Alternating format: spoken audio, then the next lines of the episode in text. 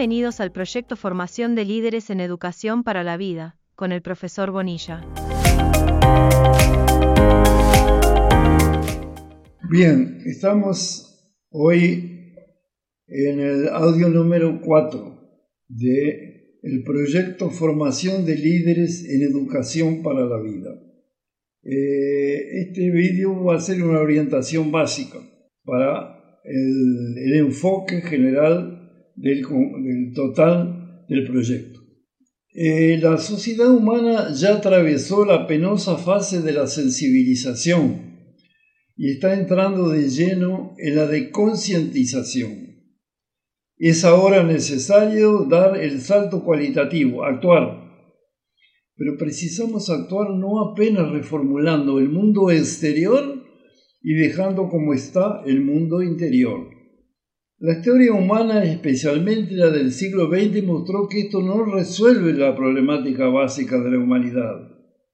¿Y cuál es esa problemática básica? Comprender cuál es nuestra misión cósmica y cumplirla. Hasta ahora creíamos que cambiando por la fuerza o por la ley, las instituciones públicas, sociales y económicas, se podía traer felicidad a los pueblos.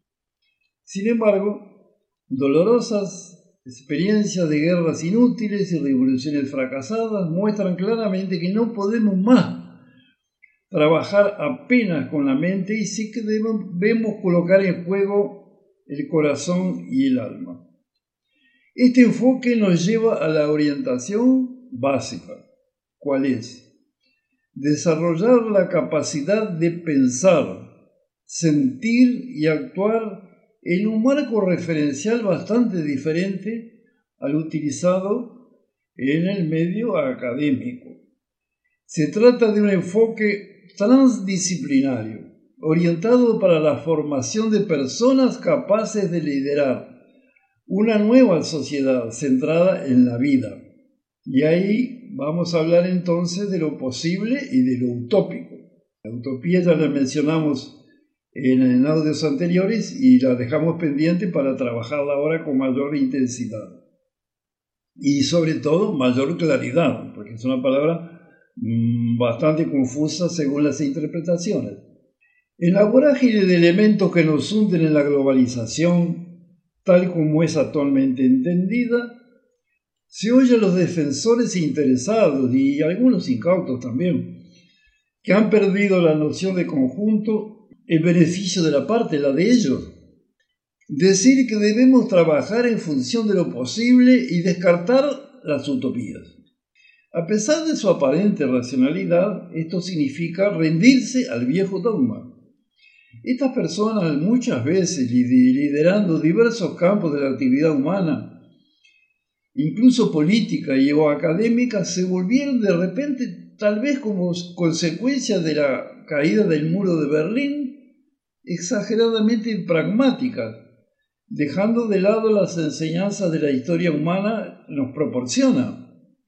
Tal vez el, el propio Marx, sin quererlo, es claro, concentrándose exageradamente en el homo economicus y olvidando del homo homus, que son palabras que inventé para definir al verdadero ser humano. Eh, entonces, tal vez el propio Marx preparó esas mentes para sus actuales estados de petrificación.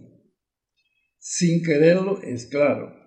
Es importante en este momento conceptuar la palabra utopía. Se trata, según el diccionario, de aquello que es imposible, considerando el sentido común de las personas.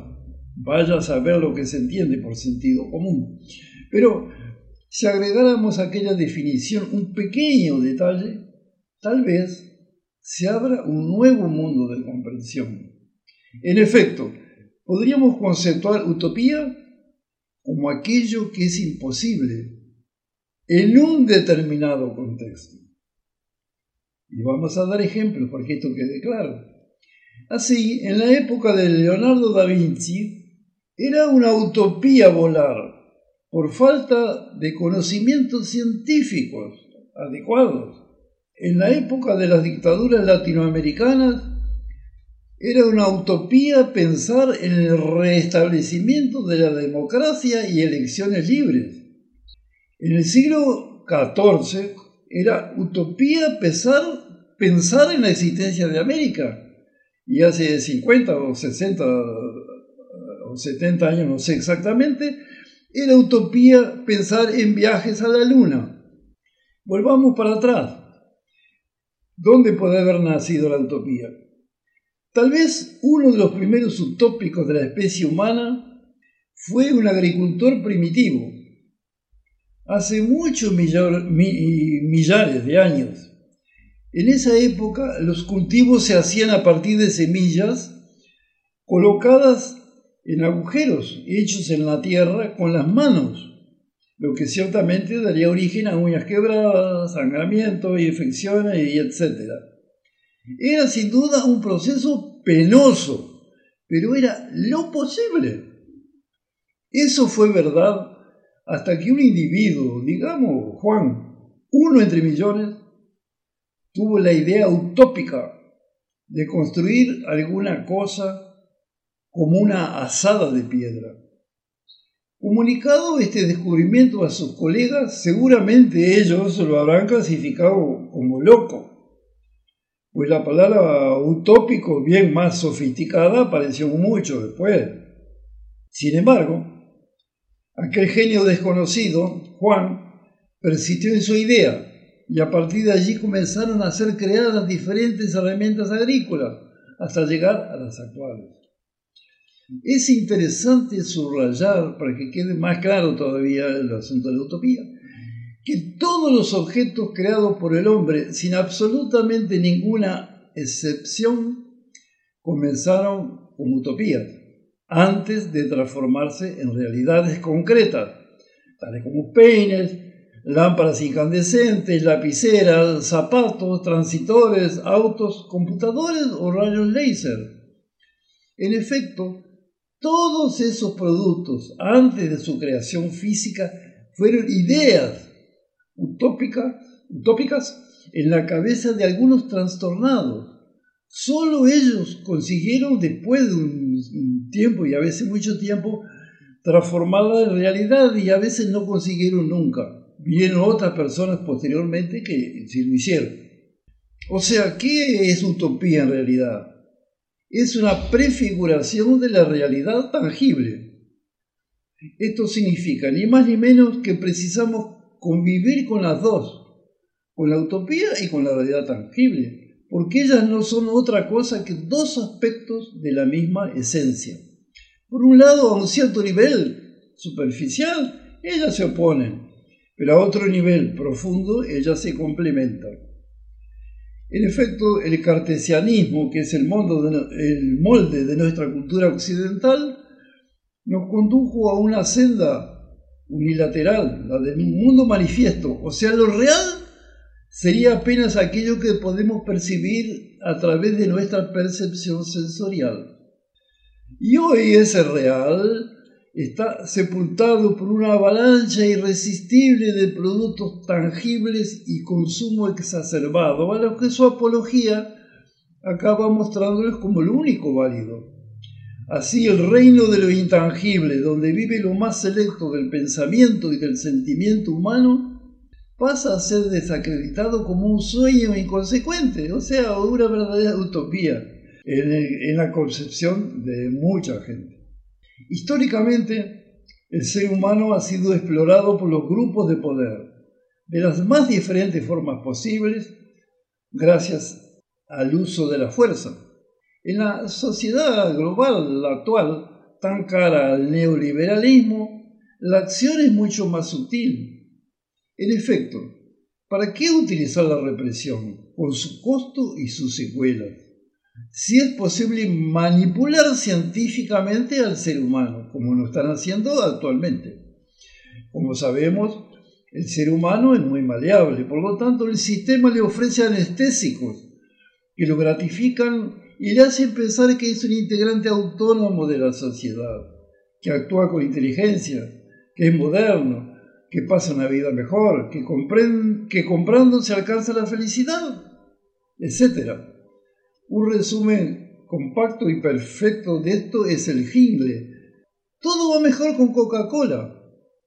La ilusión de autonomía es tal vez la nueva y más potente arma del dogma globalizador. Es realmente una arma poderosísima, tal vez mayor que la propia bomba atómica.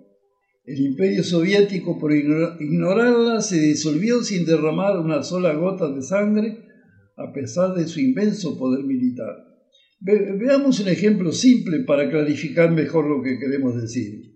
Imaginemos dos círculos concéntricos. Uno, el exterior, es el mayor, ocupando 90% de la superficie. El menor está en el centro de la figura, ocupando apenas el restante 10%. Este, el menor, el 10%, que naturalmente es un número eh, simbólico que conozco, puede ser 15, puede ser 20, puede ser 5. Este, el menor representa el valor real de la autonomía humana, ya el primero, el mayor, simboliza las decisiones tomadas por el sistema. Por ejemplo, una persona de la clase media debe tener auto por el simple motivo de que si no lo posee, será considerado como un troglodita o una alienígena. Esa es la decisión del sistema. Y aquí está la apretada de tuerca fundamental. Cada individuo tiene una cuota de libertad algo de autonomía ejemplificada en 10%, o sea, se abre un espacio para que las personas no se asfixien en un mundo de imposiciones. Sin embargo, no se percibe que el comprador apenas dio un último paso de algo que ya estaba decidido por el sistema. Esto mantiene el control de lo macro y deja al ciudadano el control de lo micro. Lo contrario sería esclavitud. Al sistema no le interesa la marca del auto y sí, y sí que lo compró. Y al hacerlo entró en la categoría de un ciudadano normal. Pero ¿qué normalidad es esa cuando otros piensan por nosotros? Bien, ¿quieres continuar participando de este proyecto? Aguarda los próximos audios y gracias por acompañarnos.